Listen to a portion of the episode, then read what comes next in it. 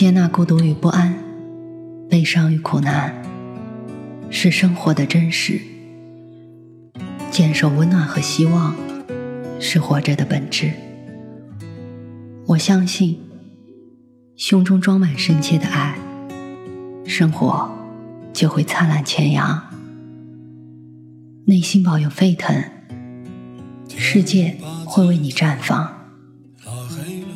愿我们都能在不期而遇的温暖中，满怀生生不息的期望。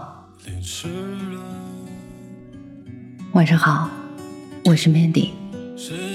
今天的故事来自美绿之。谁掏心掏肺把自己掏空了？理想把理想。文艺青年什么时候成了一个被大众所嬉笑的词组？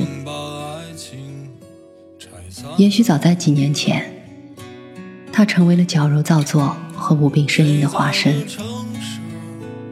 有人开始迅速的撕下这个标签。一周前，人们更是将文艺青年推上讨论的高峰，尤其是文艺女青年。上周文艺圈被爆出了一个八卦：一位自誉为文艺女青年和指导港人波奇的张扬导演，不得不说的故事。这位姑娘在自己的公众号上发了一篇文章，叫做《张扬导演，我爱你》，大胆展示了自己爱的表达。不到一会儿。这篇文章就是十万加的阅读量，被各路人士转载相告。几乎那个夜晚，铺天盖地的都是这位姑娘和导演的情事。姑娘是一位文艺女青年，在文章里前世今生讲的可谓头头是道，把三毛和西誉为他们的前世。一百零八颗佛珠，量子纠缠等等，来证明自己和导演之间的真情。洋洋洒洒接近一万字，表达了爱的真意和决心。整个故事非常好概括，就是一个导演睡了自己的女粉丝，被女粉丝把这事儿抖了出来，就这么简单。但因为姑娘自身矫情而不自知的文笔和文艺青年的标签，文章的评论区变成了这样：睡女文青太危险了，大家怕是对女文青有什么误解吧？看三毛就算女文青了，女文青说什么都不答应，大家别磕碜女文青了，女文青文笔还不至于这样。第二天就流传出了一句话：“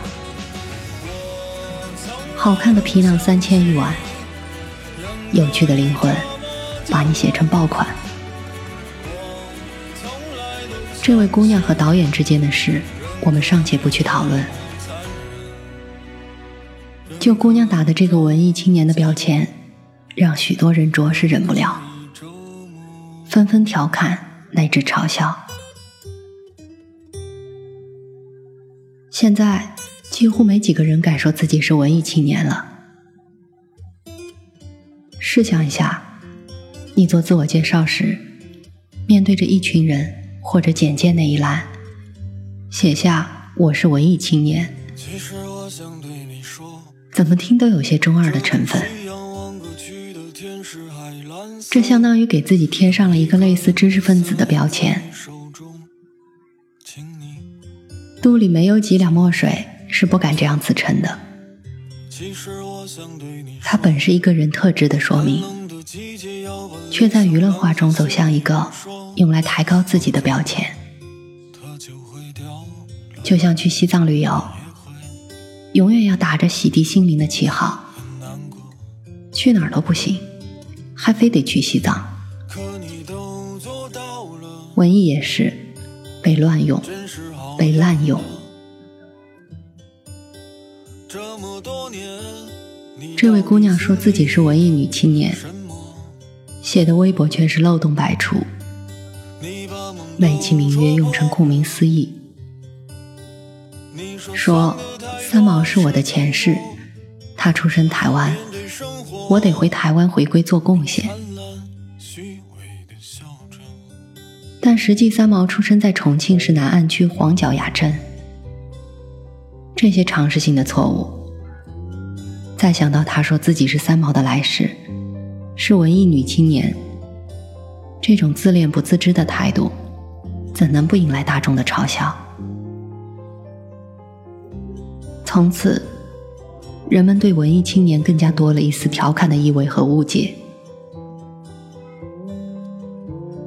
从朋友圈的心灵励志短剧，到不知所云的长篇大论，到棉麻布裙等打扮。不仅仅是我们，商家也开始利用起这个标签。怎么穿会显得比较有文艺气息？文艺青年一定要去的几个地方，这些事情文艺青年一定做过，几乎是全方位的覆盖，从新奇到效仿，再到读过几本书、爱过几个人，就可以自居为文艺青年。这和一直以来鼓吹的小资生活方式没有什么差别。久而久之，人们厌烦皮囊之下的空洞，一开口就暴露的文化素养和那个名不符实的标签，使得文艺青年开始变得污名化。也就在五年前，爱好文学的那群人宣布自己是一个文艺青年。口气中是带着一丝骄傲和清高的。如今多看几本书，旁人说想不到你还是文艺青年，连忙摆摆手：“我不是，我不是。”像是急忙摆脱一项罪名般着急，像澄清一般。事情冷却下来后，却不禁思考。为什么我们如此害怕被冠上文艺青年的标签？有一本杂志，我喜欢它的刊语。在野蛮的时代，宣布文艺青年的骄傲，不卑不亢，不随大流，不害怕被污名化，有自己的思考和深度，用真正的。属于自己的文艺的态度去生活，而不仅仅是在意那个被捧高或踩低的标签而已。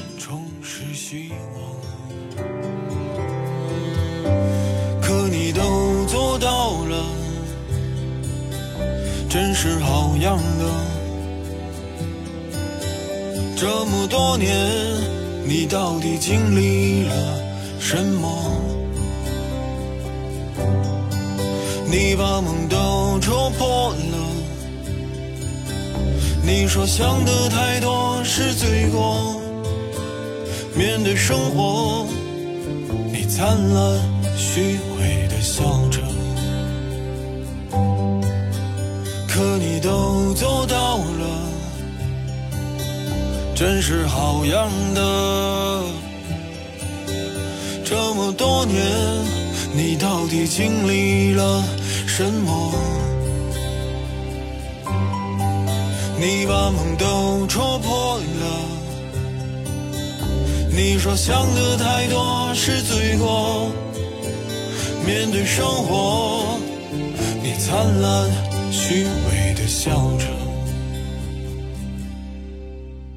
面对生活你灿烂虚伪的